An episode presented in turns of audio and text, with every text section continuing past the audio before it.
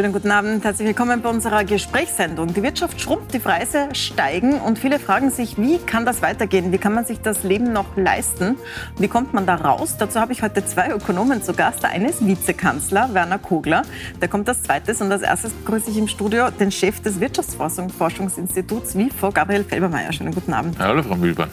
Ähm, das klingt nach einer nicht so schönen Gemengelage, die wir da haben. Mhm. Die Inflation ist schon wieder gestiegen und das deutlich mehr als im Rest vom Euroraum, während die Wirtschaft sogar geschrumpft ist. Ja. Beginnen wir mal mit der Inflation, Herr Felbermeier. Es gibt wirklich, wir kriegen jeden Tag E-Mails von Leuten, die sagen, sie schaffen es nicht mehr. Wann hört das auf? Wann hört es denn auf? Tja, wissen Sie, wir haben in den letzten Monaten äh, darauf gewartet, dass die Inflation deutlich zurückgeht. Äh, das ist nicht eingetreten. Sie ist viel persistenter, als das äh, die meisten Prognosemodelle sagen. Äh, deswegen tue ich mir ein bisschen schwer, da jetzt sozusagen.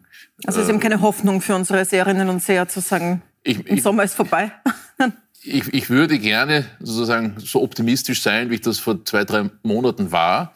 Äh, ich glaube, die Faktenlage ist nach wie vor so, dass der, der Inflationsdruck, der von außen kommt, nämlich von den Rohstoffmärkten, Gas, Erdöl, Kupfer, ja, viele der, der Dinge, die wir brauchen, um unsere Volkswirtschaft am Laufen zu halten, dass dieser Druck kleiner geworden ist, deutlich kleiner geworden. Aber warum steigt dann die Inflation trotzdem weiter? Weil wir, weil wir scheinbar in Österreich mehr als in anderen äh, Ländern der Eurozone diesen Inflationsanstoß übertragen haben in eine jetzt sich sozusagen immer wieder selbst perpetuierende Inflationsdynamik. Wenn das einmal auftaucht, wird die Preissteigerung ja immer wieder weitergegeben. Aber warum ist das so? Da schauen wir uns mal die Zahlen an. Ähm, das ist mal die Kurve.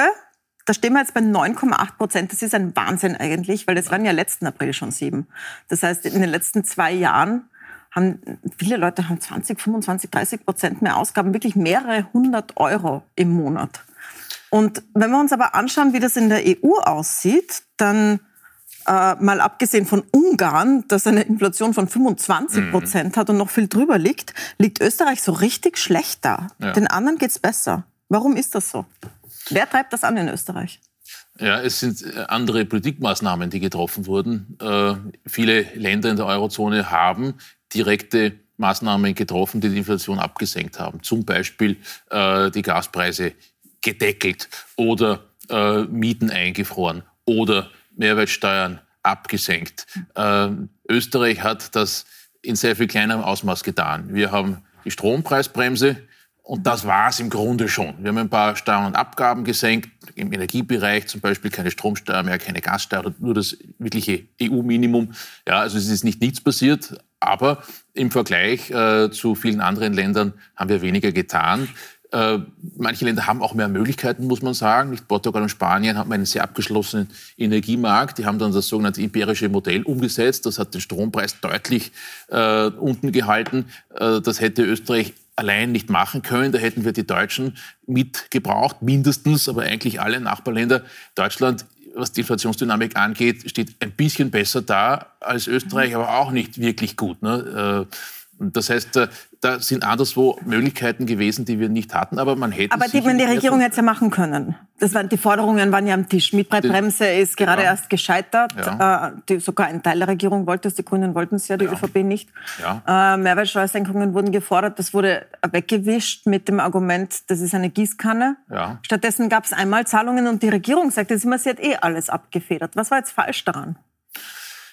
Naja, ich würde vor, vor drei, vier Monaten hätte ich gesagt, eigentlich war das okay. Ja? Mhm. Äh, immer unter der Annahme, dass äh, die Preise stark steigen, getrieben durch diesen Energiepreis-Push und dann auch wieder zurückgehen. Nicht? Äh, was wir jetzt erleben, ist, dass diese Annahme so nicht stimmt, dass wir eine sehr viel höhere Persistenz der Preise haben. Und äh, das, was vor drei, vier Monaten die richtige Antwort war, ist heute vor der Feststellung dieser hohen Dauerhaftigkeit der, der Inflation äh, nicht mehr gegeben. Wir müssen also schon das nachdenken, was braucht es zusätzlich. Ich würde nicht mhm. sagen, dass, was die, dass das falsch war, was die, was die Politik gemacht hat. Man hat sozusagen unter den damalig durchaus realistischen Annahmen gehandelt. Jetzt stellt man fest... Ja, das, das ist sehr höflich von Ihnen, aber offensichtlich war es ja doch falsch, wenn Spanien so viel bessere Zahlen hat als Österreich. Ja, also man muss aufpassen mit diesen Vergleichen. Spanien hat Oder nicht Luxemburg oder auch Deutschland, ja, auch die ganze Eurozone, ja, alle haben bessere Ja gut, Zahlen. aber schauen Sie sich Deutschland an, das ist etwas besser als Österreich, aber die Unterschiede äh, sind mhm. hier nicht so, dass man sagen würde, wow, die Deutschen hätten wir nur wie die Deutschen. Die Deutschen haben äh, sehr ähnliche Politik äh, gemacht wie Österreich. Also sie haben eine Gaspreisbremse, die haben wir nicht, aber und sie haben kurzfristig einmal einen, äh, beim Sprit was getan und äh, äh, bei der Mehrwertsteuer, aber das ist alles schon wieder weg. Nicht? Also die aktuellen Inflationszahlen der Deutschen sind schlecht. Äh, wenn wir die österreichischen äh, Spezialfälle, vor allem im Bereich äh, Tourismus, dann gibt es noch ein paar beim Tanken und so weiter, wenn wir das herausrechnen, dann haben wir ungefähr dieselbe Inflationsdynamik wie Deutschland. Aber und was Spanien, wir jetzt wenn ich das nochmal sagen darf, ja. in Spanien müssen wir aufpassen äh, bei den Vergleichen.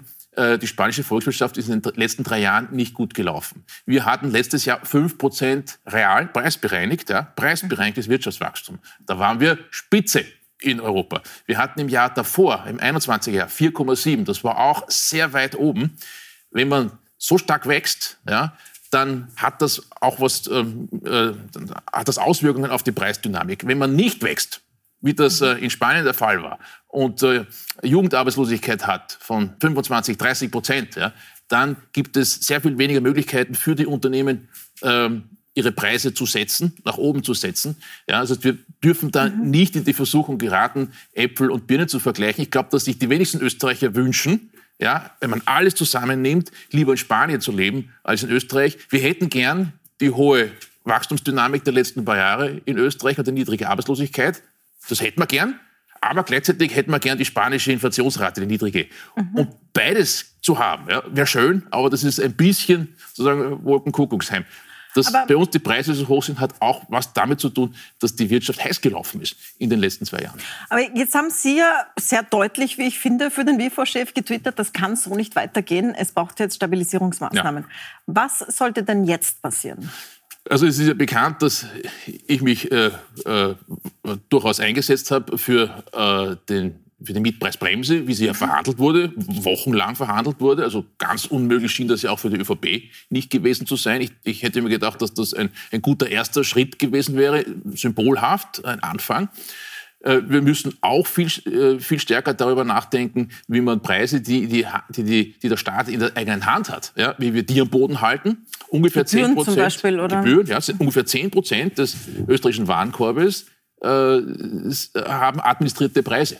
Ja, das ist der, der Eintritt ins Schwimmbad, äh, das sind äh, die Abfallgebühren etc. Die müssen nicht mit der Inflationsrate steigen. Ja? Das tun sie in, aller mhm. Regel, aber das muss nicht so sein. Ich denke, hier könnte man auch auf die Stopptaste drücken.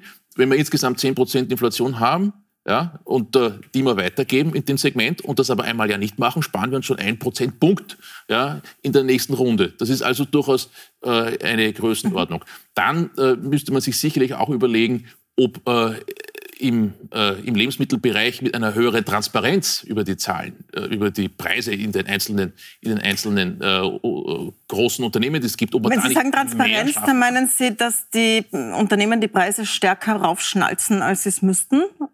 dem Einkaufspreis nach? Nein, ich, ich, würde da gar nicht zum Theoretisieren anfangen, wer mhm. schnalzt was oder so, sondern einfach Transparenz herstellen über ein Set von Lebensmitteln, die jeder braucht, von Mehl, mhm. Zucker, äh, Butter, Brot und so weiter und klarlegen, wo ist das beste Angebot. Ja, äh, das können die Menschen natürlich jetzt schon machen. Auch die Arbeiterkammer sozusagen und andere äh, könnten sicherlich beitragen zu dieser Transparenz. Aber wenn das sozusagen mit einer, mit einer, auf einer App zum Beispiel passieren würde, dass man klar sieht, schau, da ist es günstig, da gehe ich einkaufen, könnte man jetzt alles privat auch organisieren, aber es würde es den Menschen leichter mhm. machen.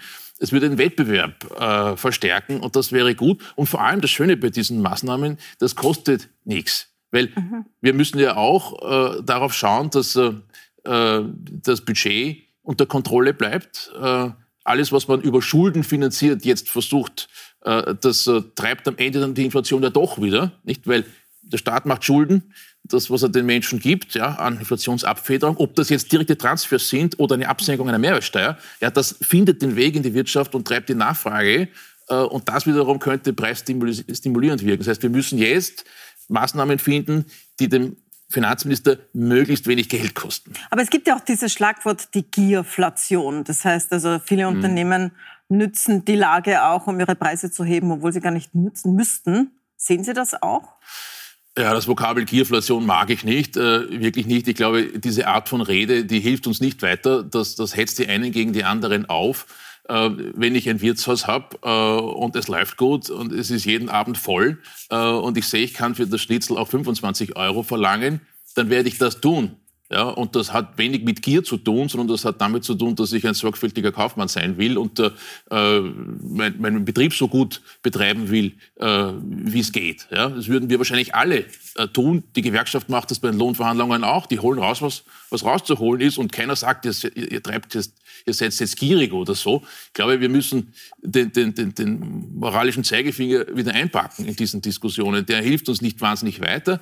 Die Frage ist, was sind eigentlich die makroökonomischen Rahmenbedingungen, die es den Unternehmen erlauben, äh, die Preise so in die Höhe zu, äh, zu bringen? Und das hat viel mit lange andauernder äh, sehr äh, großzügiger Geldpolitik zu tun. Ne? Mhm. Wir haben sehr, sehr viel Liquidität, immer noch. Ja? Irgendwer zahlt ja sind die wir jetzt Preise. erst bei der EZB gelandet? Jetzt sind wir bei der EZB gelandet. Ja? Immer wieder mhm. äh, war das schon Thema, glaube ich, auch bei Ihnen. Ja? ja. Aber, aber wenn man jahrelang sozusagen die, äh, die Geldmenge erhöht, die, die Zentralbankbilanz ausweitet, jahrelang niedrige Zinsen hat, dann staut sich da Inflation an, die sich jetzt entlädt. Aber die Geldpolitik ist nur die eine Hälfte.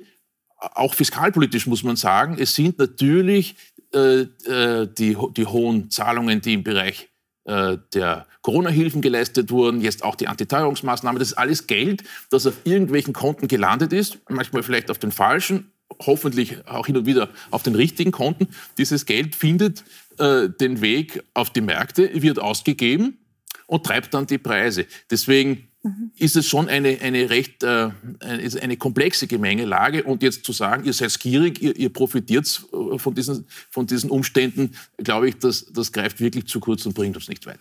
Die Europäische Zentralbank hebt jetzt kontinuierlich die Zinsen. Das merken vor allem Menschen mit einem Kredit sehr stark, weil die ja. Kreditraten sich verteuern. Also für so Einfamilienhäuselbauer um 4, 5, 6, 700 Euro im Monat. Das ist schon ein ordentlicher Batzen Geld. Die ja. fragen sich jetzt alle, kann das so weitergehen? Ich frage Sie aber auch, kann das so weitergehen bei einer Wirtschaft, die ja gar nicht wächst derzeit in Österreich? Wir haben eine schrumpfende Wirtschaft im ersten Quartal. Wie gescheit ist es, die noch weiter abzudrehen, um die Inflation zu bekämpfen?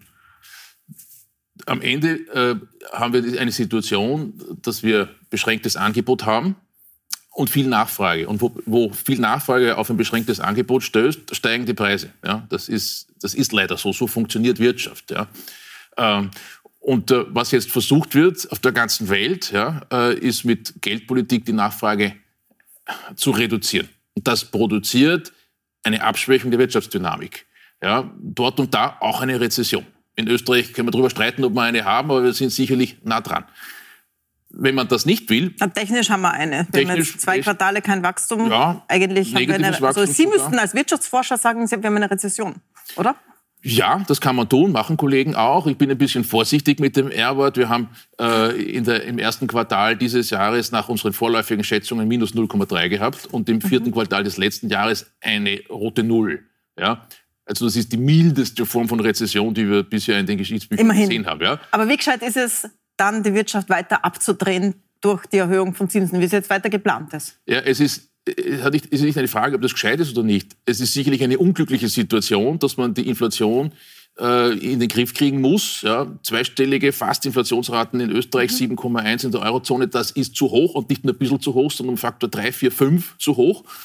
Äh, und da wird man geldpolitisch äh, Risiko auf sich nehmen müssen. Ja, wir können einfach nicht alles haben. Wir können nicht wachsen, 4, 5 Prozent pro Jahr mhm. und äh, keine Inflation haben. Die Dinge bedingen sich. Wenn man schneller wächst, als das Potenzial hergibt, dann gibt es Inflation. Jetzt brauchen wir vermutlich eine deutliche Dämpfung der Nachfrage. Ja, ich hoffe, dass das mit, mit einer milden mit einer milden äh, sozusagen konjunkturellen Situation einhergeht. Wir sehen ja fürs zweite Halbjahr schon wieder ein bisschen Aufhellung. Die Unternehmen erwarten äh, besseres Geschäft. Die Konjunkturampel des Vivo schaltet schon wieder ein bisschen auf grün. Ja, also mhm. es könnte so sein, dass die, die Zinsanhebungen äh, nicht zu einer starken äh, Rezession führt. Aber das letzte Aber Mal. haben Sie keine Sorge, dass die Mittelschicht wegbricht? Natürlich haben wir Sorgen. Doppeldruck, ja. einerseits die steigenden Preise, andererseits die steigenden Zinsen und somit derzeit schrumpfende oder stagnierende Wirtschaft? Ja, wir haben große Sorgen.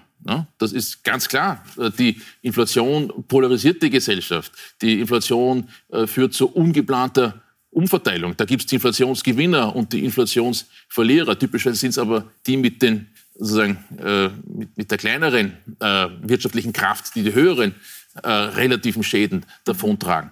Äh, die Inflation äh, stört den Wirtschaftsablauf. Ne? Sie hat also, sie wirkt negativ auf das Wirtschaftswachstum. Sie führt dazu, dass weniger äh, investiert wird. All das ist schlecht. Ja? Darum äh, müssen wir die Inflation jetzt auch tatsächlich bekämpfen. Wir können das auch nicht komplett an die EZB auslagern. Die EZB mhm. wird vermutlich noch mal äh, 0,5 äh, Prozentpunkte draufsatteln auf die schon gestiegenen Zinsen. Das ist historisch kein hohes Zinsniveau, das wir da haben. Ja, die Realzinsen sozusagen, Zinssatz minus Inflationsrate, sind immer noch massiv im negativen Bereich. Ähm, sie wird aber an ihre Grenzen stoßen. Und nicht nur, weil es da äh, sozusagen verstärkt die Gefahr gibt, dass in der Eurozone sich eine Rezession breit macht, sondern weil das natürlich auch Insolvenzen bedeutet. Ja, viele oder Credit Suisse ins Wanken gebracht hat, eine der größten Banken der Welt, oder? Ja, äh, ins, ins, ins, Schwanken gerät. Ich glaube, da haben wir in. Österreich mhm. keine so schlechten, wir haben keine Credit Suisse und wir haben auch keine, keine First Republic. Ja. Äh, aber die Gefahr ist natürlich schon, dass es vermehrt äh, Insolvenzen gibt, dass Unternehmen, die viel Fremdkapital aufgenommen haben, das nicht zurückzahlen können. Die Häuselbauer, die Sie angesprochen haben, die leiden darunter. All das sind weitere Verwerfungen, die man eigentlich nicht haben will. Aber äh, es ist halt so, dass wir nicht beides gleichzeitig haben können. Wir können die Inflation nicht bekämpfen, ohne dass es da eben auch makroökonomische Auswirkungen gibt. Selbst wenn wir den, den iberischen Weg gegangen wären, ja, in ganz Europa, dann hätten wir die äh, am, am, Strommarkt hohe Subventionen zahlen müssen. Das hätte äh, Kosten gehabt, die halt jetzt nicht in der Inflation zu messen wären, sondern durch eine sehr viel höhere Staatsverschuldung. Also wir entkommen dem Problem nicht, dass wir zu wenig Angebot haben äh, und zu viel Nachfrage. Aber immerhin haben Sie eine leicht grüne Ampel für das zweite Halbjahr. Das ist die positive Nachricht. Herr Felbermeier, ich möchte noch drei äh, Fragen Fragen, die jetzt gerade in der politischen Diskussion sind. Das erste mhm. ist, wie finanziert man den Staat in dieser Lage und wie bekämpft man das wachsende Ungleichheit, die Sie angesprochen haben. Da hat Vizekanzler Kogler, der jetzt gleicher Platz nehmen wird, leider aus Termingründen nicht zugleich mit Ihnen, ähm, jetzt äh, wieder vorgeschlagen eine Erbschaftssteuer. Das ist jetzt auch wieder aufgekommen durch den Führungsstreit in mhm. der FPÖ. Erbschaftssteuern, Vermögensteuern. Die meisten anderen Länder haben das, Österreich nicht. Was wird passieren, wenn man es jetzt einführt? Es kommt ganz darauf an, wie man es einführt. Nicht? Mhm. Also, naja, es wird immer Millionärssteuer genannt, also quasi für Erben über eine Million oder für große Vermögen. Ja, genau. Also es müsste äh, ordentliche Freibeträge geben.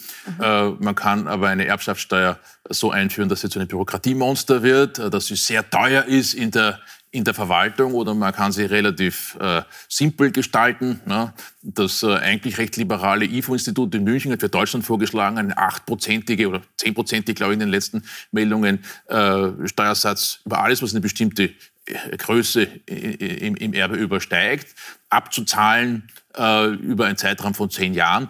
Das wäre relativ erträglich. Das Wichtig, würden Sie für Österreich auch vorschlagen?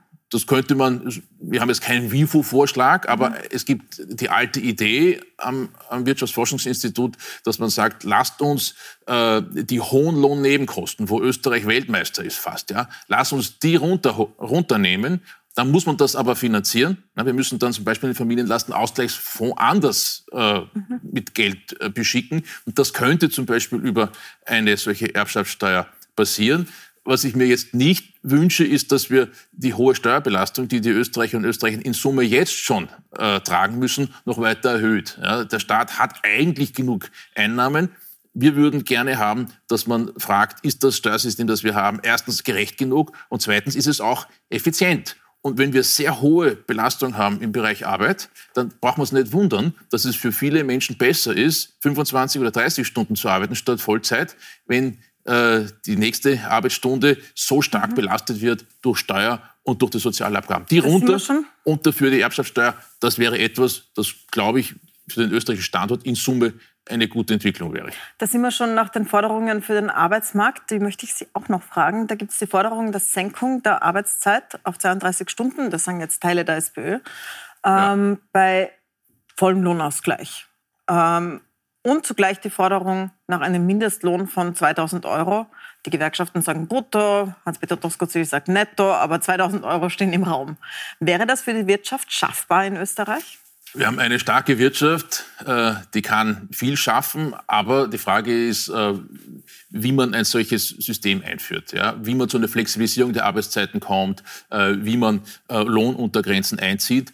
Ich glaube, dass wir in Österreich ein bewährtes System haben der Sozialpartnerschaft, wo wir nach Sektoren differenzieren können, wo man sehr klug gemeinsam fragen kann, wie geht es einem, einem Sektor und was ist gerade das Richtige und das über die Zeit dann unterschiedlich anpassen kann. Das halte ich für eine bessere äh, Politik als im Parlament festzuschreiben, wie hoch der Mindestlohn sein muss oder wie, wie viele Stunden gearbeitet werden muss. Äh, besser dezentral besser mit den bewährten Institutionen der Sozialpartnerschaft. Herr Feldmann, dann danke ich Ihnen sehr herzlich für den Besuch. Danke für diese Ein Ausführungen. Man versteht es viel besser, nachdem Sie es erklärt haben. Und jetzt gleich kommt Vizekanzler Werner Kogler und wird hier Platz nehmen. Den werde ich natürlich fragen, was die Regierung da falsch gemacht hat äh, und mit dem konfrontieren, was Gabriel Felbermeier gerade gesagt hat. Aber natürlich sprechen wir auch über aktuelle Themen, wie zum Beispiel die Frage, sind wir schon in einem Vorwahlkampf? Bleiben Sie dran.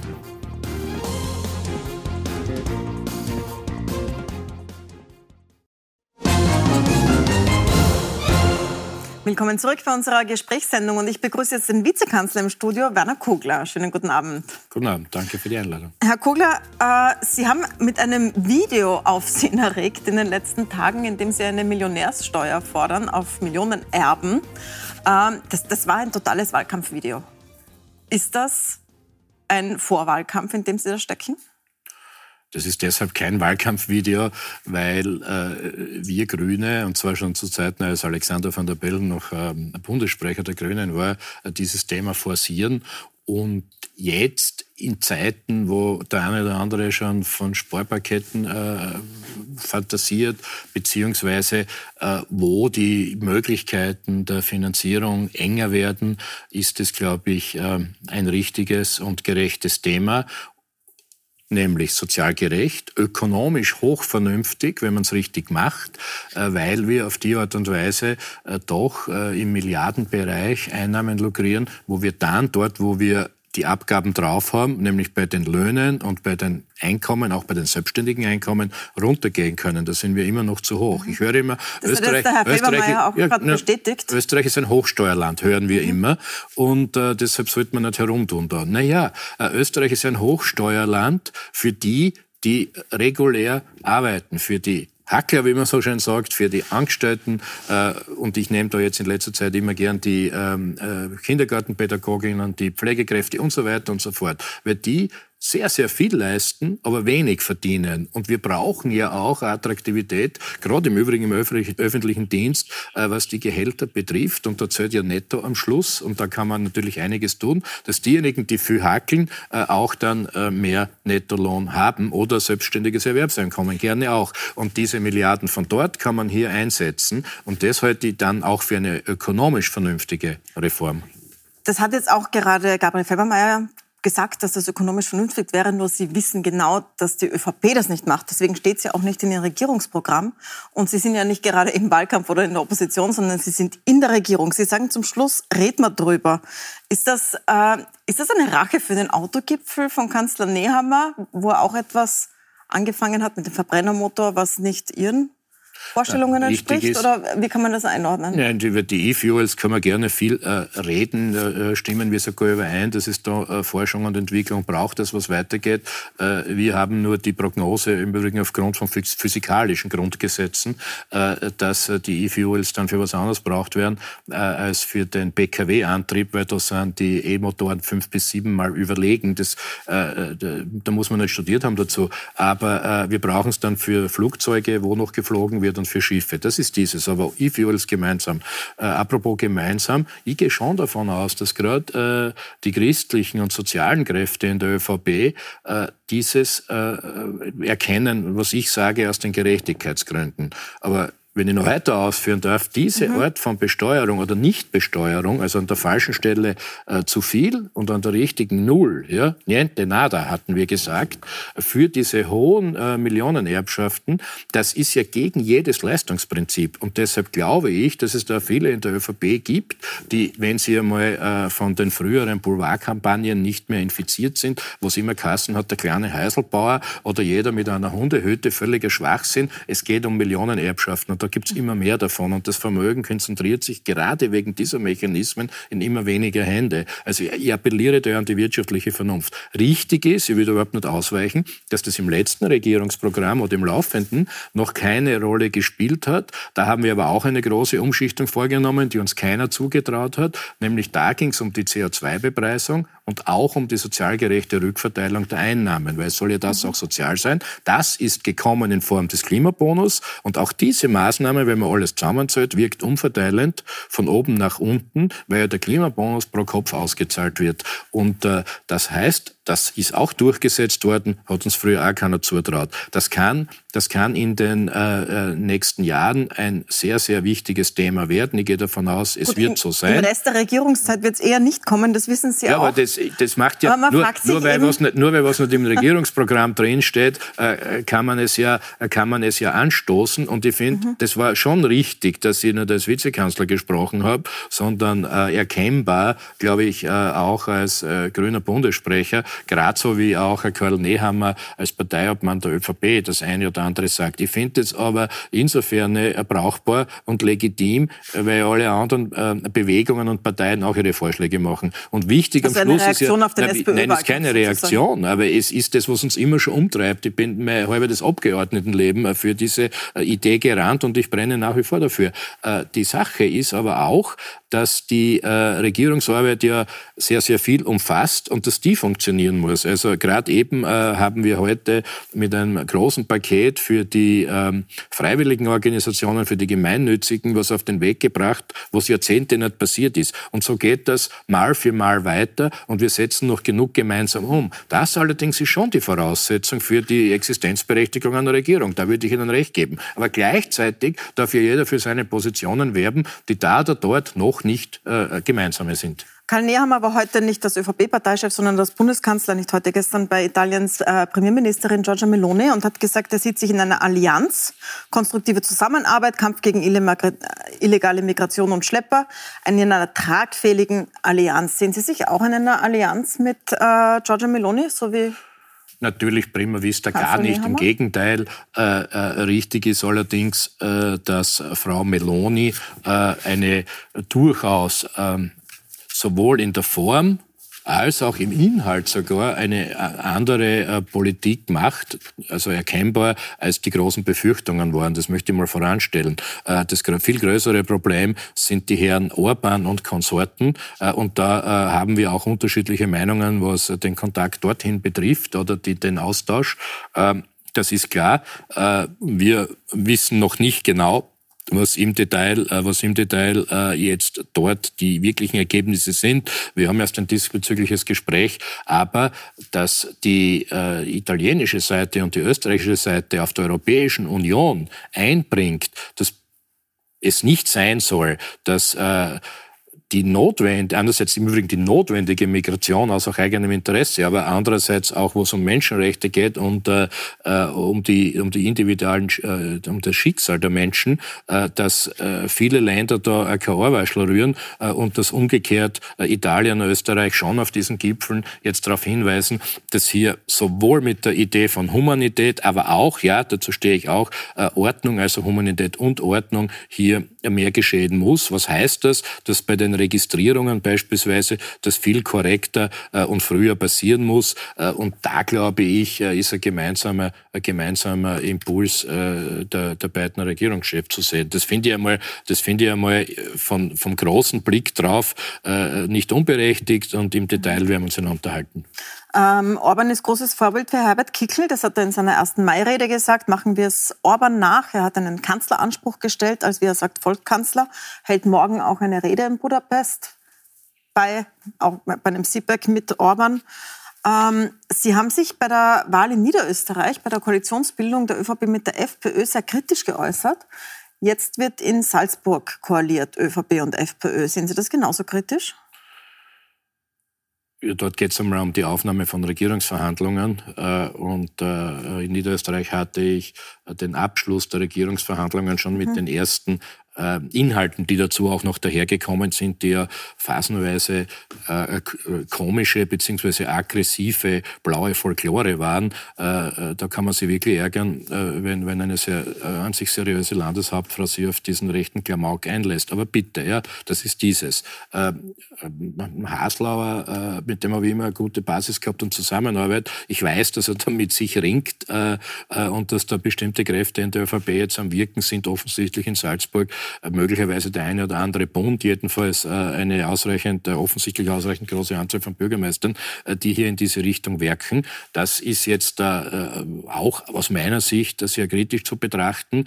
Aber dort werden nicht zuletzt die Grünen achtsam sein und darauf schauen, dass nicht etwa äh, die Klimawandelleugner äh, weiter dort da möglicherweise dann den, den Klimaschutz sabotieren. Äh, und was die internationale Bedeutung aber Sie werden nicht in der Regierung betrifft, sein. Nein, aber wir haben ja, äh, es gibt da immer äh, Möglichkeiten also aus der Opposition. Haslauer ringt zweitens, offenbar nicht genug damit, als dass er mit Ihnen und den Roten koaliert. ist der Herr Haslauer sicherlich empfänglich auch äh, für, für diese Zurufe. Und ich weiß, dass ihm ja manches Anliegen ist, nämlich auch äh, die ähm, Identität oder das Bild, das Salzburg insgesamt ab abgibt, äh, allein schon wegen äh, der Festspiele.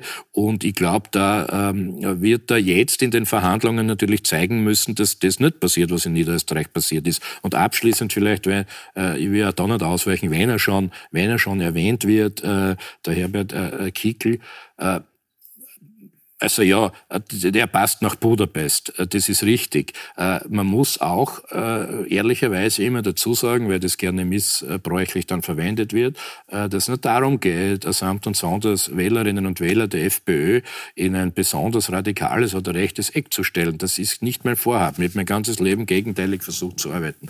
Aber wie der Herr Kickel auftritt, das muss er mir trotzdem zu denken geben und für dieses Nachdenken plädiere ich. Und wenn er selber dauernd vom Volkskanzler redet, wird es dann schon langsam einmal äh, relevant, dass alle sich einmal auf die Verfassung besinnen. Es wird bundesmäßig jedenfalls dann werden die Mandatare ähm, zum Nationalrat gewählt. Und diese Mehrheiten dort in der österreichischen Realverfassung bestimmen in der Regel mit, wer überhaupt eine Regierung bildet und mithin wer Kanzler wird. Und das unter ganz wichtiger, wir haben es ja erlebt, ganz wichtiger äh, Einflussnahme äh, aufgrund vorhandener Kompetenzen des Bundespräsidenten. Also Volkskanzler, äh, das soll er mal selber erklären, was er da will. Er inszeniert absichtlich natürlich das völlig Falsche, weil wir haben eine Nationalratswahl und keine Kanzlerwahl. Weil sonst wird dass Sie am Schluss fragen müssen, selbst wenn er 30, 35 Prozent macht, äh, was ich nicht annehme am Schluss, äh, dass er 60, äh, 5, Entschuldige, 65 bis äh, 70 Prozent nicht den Volkskanzler gewählt haben. Ja, was ist denn dann? Also man muss schon immer mal die Kirchen im Dorf lassen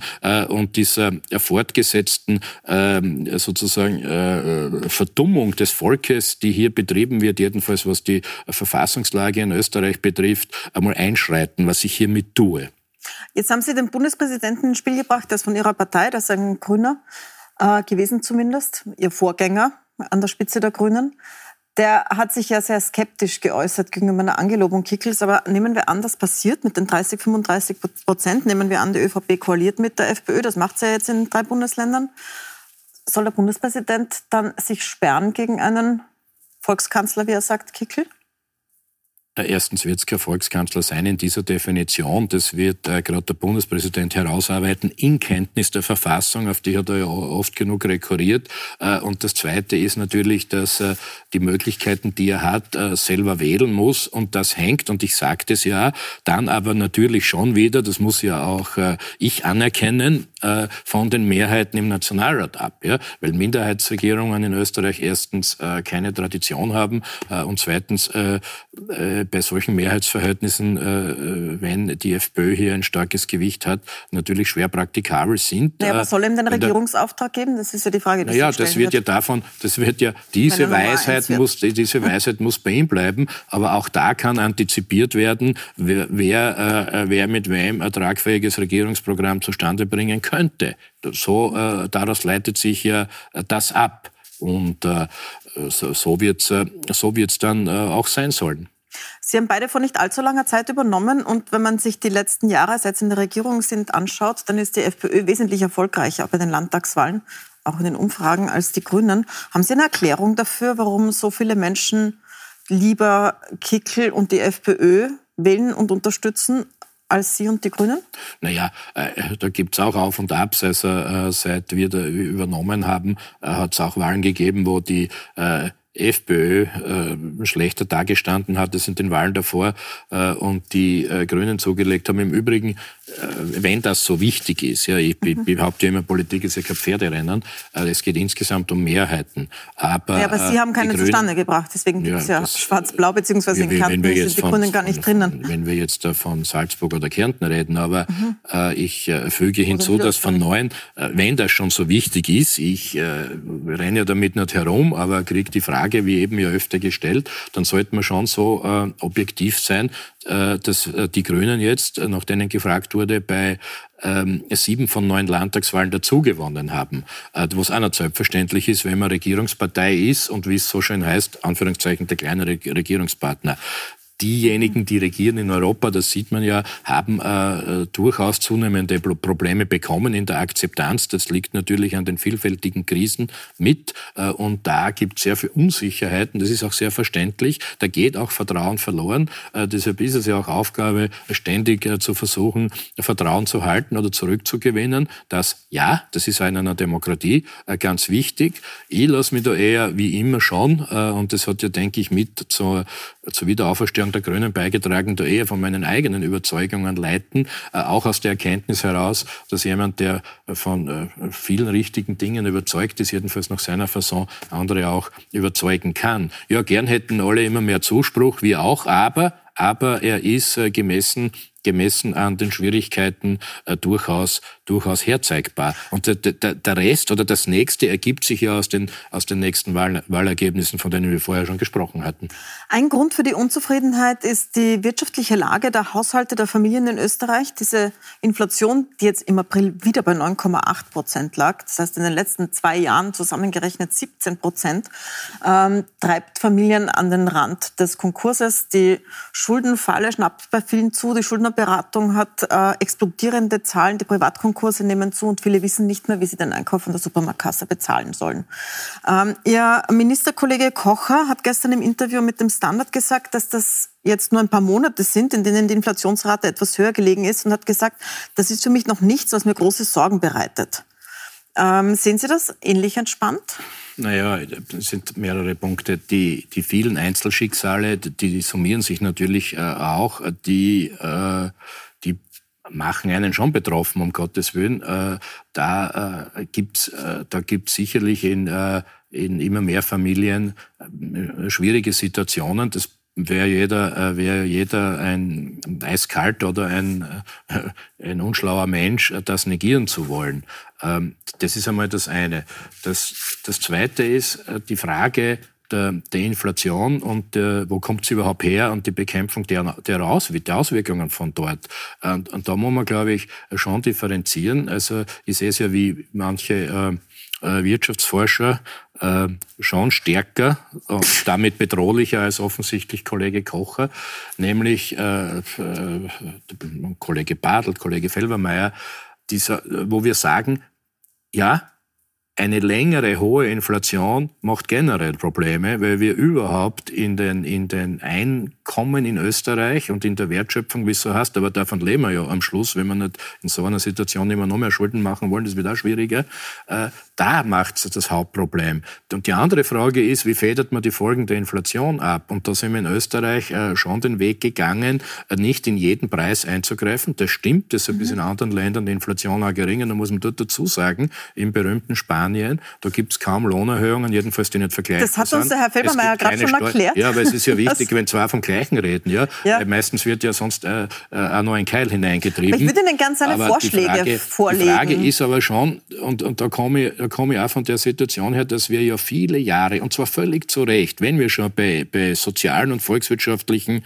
äh, Messgrößen sind, um ein deutsches Wort zu gebrauchen, war doch immer das Wachstum die Wertschöpfung, sage ich als Grüner. Ja?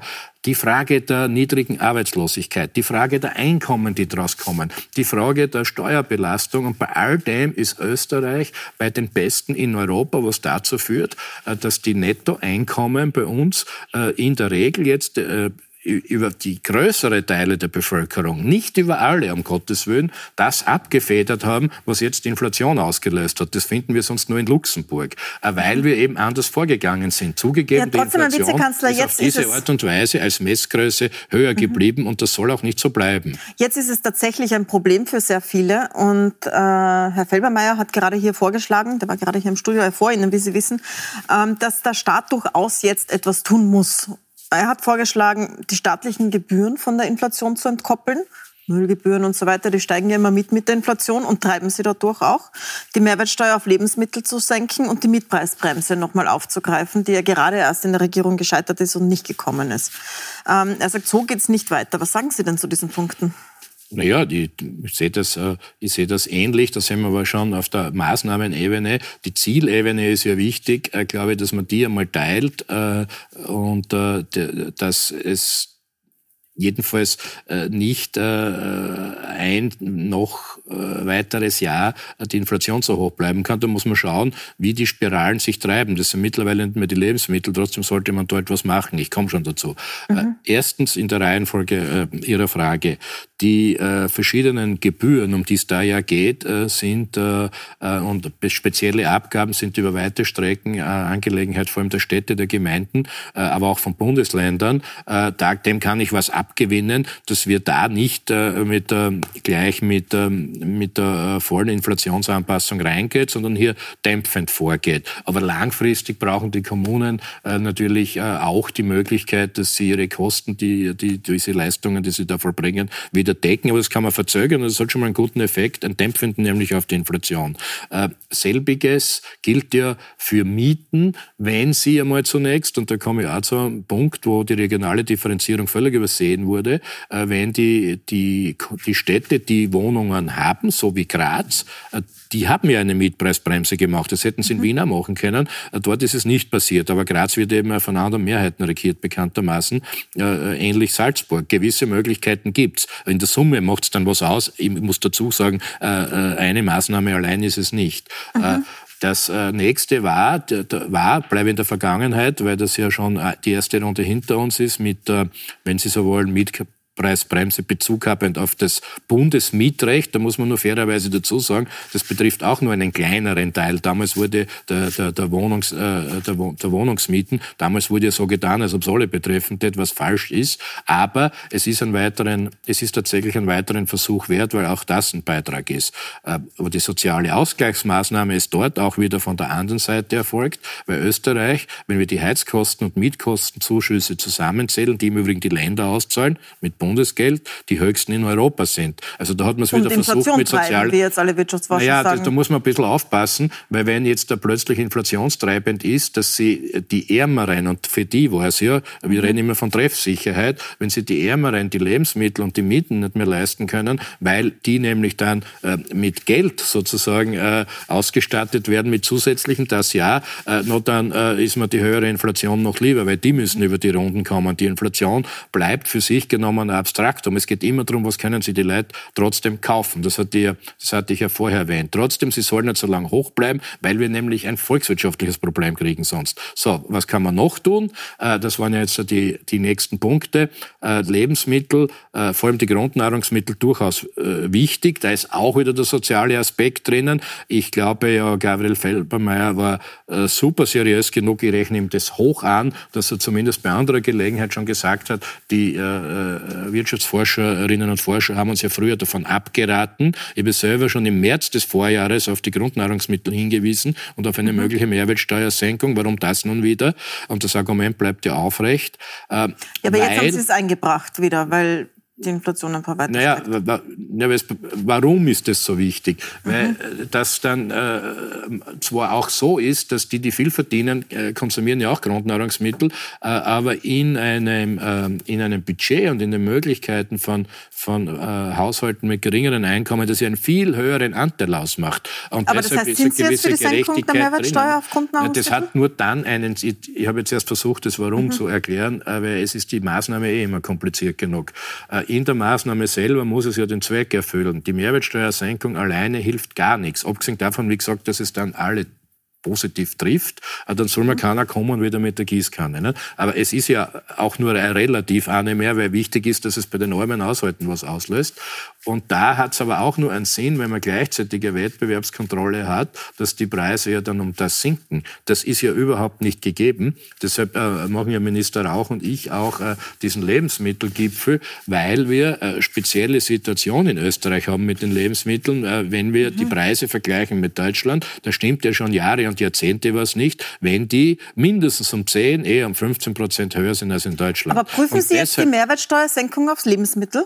Ich habe das jetzt wenn nicht rausgehört. Ich, wenn ich was prüfe, dann die auf Grundnahrungsmittel, wenn man das eingrenzen auf kann. Grundnahrungsmittel, das, wär, Sie das? Das wäre, das wäre sinnvoll, aber das macht, das macht nur Sinn, wenn wir gleichzeitig die Maßnahmen der Wett und die Möglichkeiten der Wettbewerbsbehörde hier stärken. Sonst macht es mhm. keinen Sinn. Weil am Schluss, aufgrund der zu geringen Konkurrenzsituation innerhalb der Lebensmittelketten würden sich die ja einen Teil davon wieder einnähen, wie man so sagt. Äh, also wir brauchen, und das ist ja generell der Punkt, wir brauchen in vielen Bereichen mehr Wettbewerbskontrolle. Das führt auch äh, zu einem Phänomen, das wir jetzt gar noch nicht besprochen haben. Äh, man redet immer von einer Lohnpreisspirale. Ja, gibt sicher auch, haben wir jetzt das Thema. Wir haben aber statistisch gesehen, und das haben ja einige Forschungsinstitute herausgearbeitet, unter anderem das Momentum-Institut, dass wir auch eine hohe Komponente in der Inflation haben, weil es sowas gibt wie eine Profitpreisspirale. Äh, ob ihr das Wort Gierflation jetzt gefällt oder nicht, ist mir egal. Gemeint ist, dass auch Unternehmen über das hinaus Preise steigern, als sie eigentlich selber höhere Kosten haben. Und das treibt mhm. auch. Und speziell in Österreich kann man das beobachten. Im Bau ist es identifiziert, in der Energie, da sind wir im Übrigen gegengefahren äh, mit äh, der Zufallsgewinnsteuer, dass wir das mhm. zum Teil wieder abschöpfen und für solche Zwecke verwenden können. Äh, und drittens eben eben auch bei bestimmten äh, in, der, in der Nahrungsmittelkette. Äh, allerdings ist es in anderen Ländern in anderen Ländern sogar noch schlimmer als in Österreich. In Österreich ist vor allem das das Problem, weil das Preisniveau immer schon so hoch war bei den Lebensmitteln. Die Preissteigerungen sind geringer als in den Nachbarländern. Aber weil sie schon auf so einem hohen Niveau sind, lohnt es sich, äh, dort noch einmal, dort noch mal hinzuschauen und mit allen Möglichkeiten, die bestehen, reinzugehen. Im Übrigen ein letzter Punkt, wenn die Lebensmittelketten sehen, dass die Wettbewerbsbehörde stärker unterwegs ist, wäre es doch auch sinnvoll, äh, dass sie freiwillige Vereinbarungen, die aber auch kontrollierbar sind, aus sich darauf einlassen, das anbieten. Wir werden das ja nächste Woche sehen, weil mhm. das kann schon einen dämpfenden Effekt haben und das ist auch in anderen Ländern passiert. Herr Vizekanzler, wir sind äh, fast am Ende der Sendezeit. Ich habe noch eine Frage zum heutigen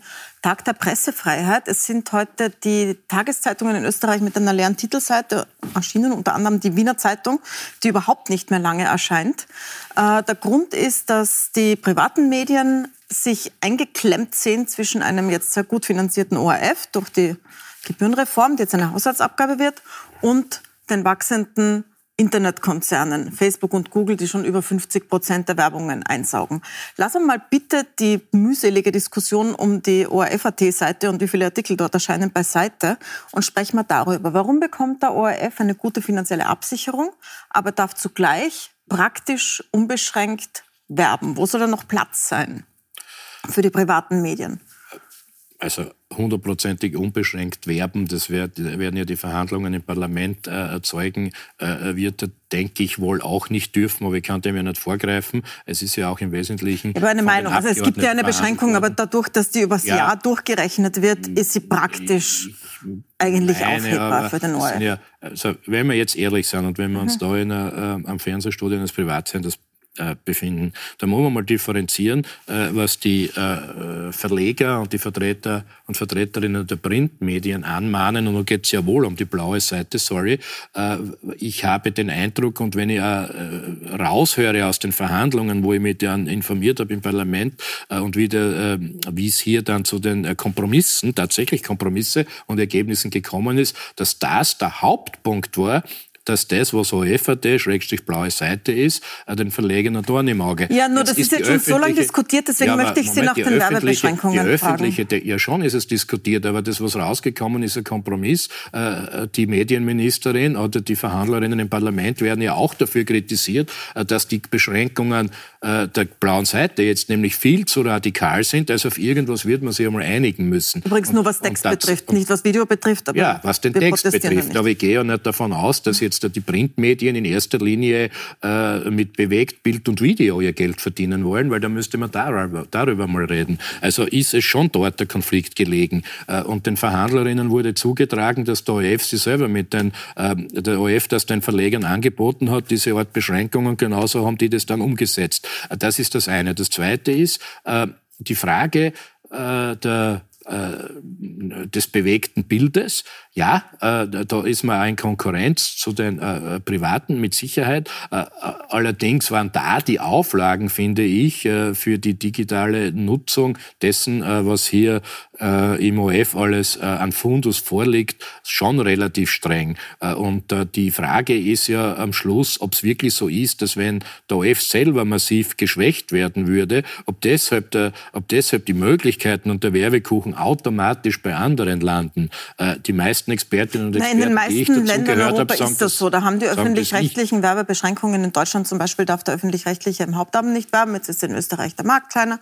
Aber trotzdem, warum wird darüber nicht diskutiert und über andere Dinge wie die Zahl von Artikeln Schon. Naja, Warum diskutieren Sie nicht über diese ja, Werbezeiten? Es wird ja offensichtlich im Parlament äh, auch darüber diskutiert. Das wird ja, das wird ja äh, äh weitergehen. Äh, allerdings äh, muss man sich auf irgendwas einmal äh, verständigen. Es, es werden hier zum Teil widersprüchliche Ziele von allen Seiten angemahnt und dass der öffentlich-rechtliche in, in Österreich eine eine wesentliche Aufgabe hat. Da kann man noch einmal verfeinert diskutieren, was ist jetzt im Kern die Aufgabe und was, welches, Geld, welches Geld ist wofür. Das ist sicher berechtigte Steht Debatte. auch nicht im Gesetz. Ja, aber da gibt es natürlich in den Erläuterungen Hinweise, davon gehe ich jedenfalls mhm. mal aus. Äh, und die sind nicht ganz unbindend. Äh, so, gesehen, so gesehen sind natürlich die Fragen richtig gestellt, die meisten Antworten gegeben, aber noch nicht alle. Und insofern ist das ja eine Spur, eine offene Diskussion. Dann danke ich Ihnen sehr herzlich für den Besuch im Studio. Da gibt es noch viel weiter zu diskutieren. Das machen wir bei anderer Gelegenheit. Danke fürs Dasein.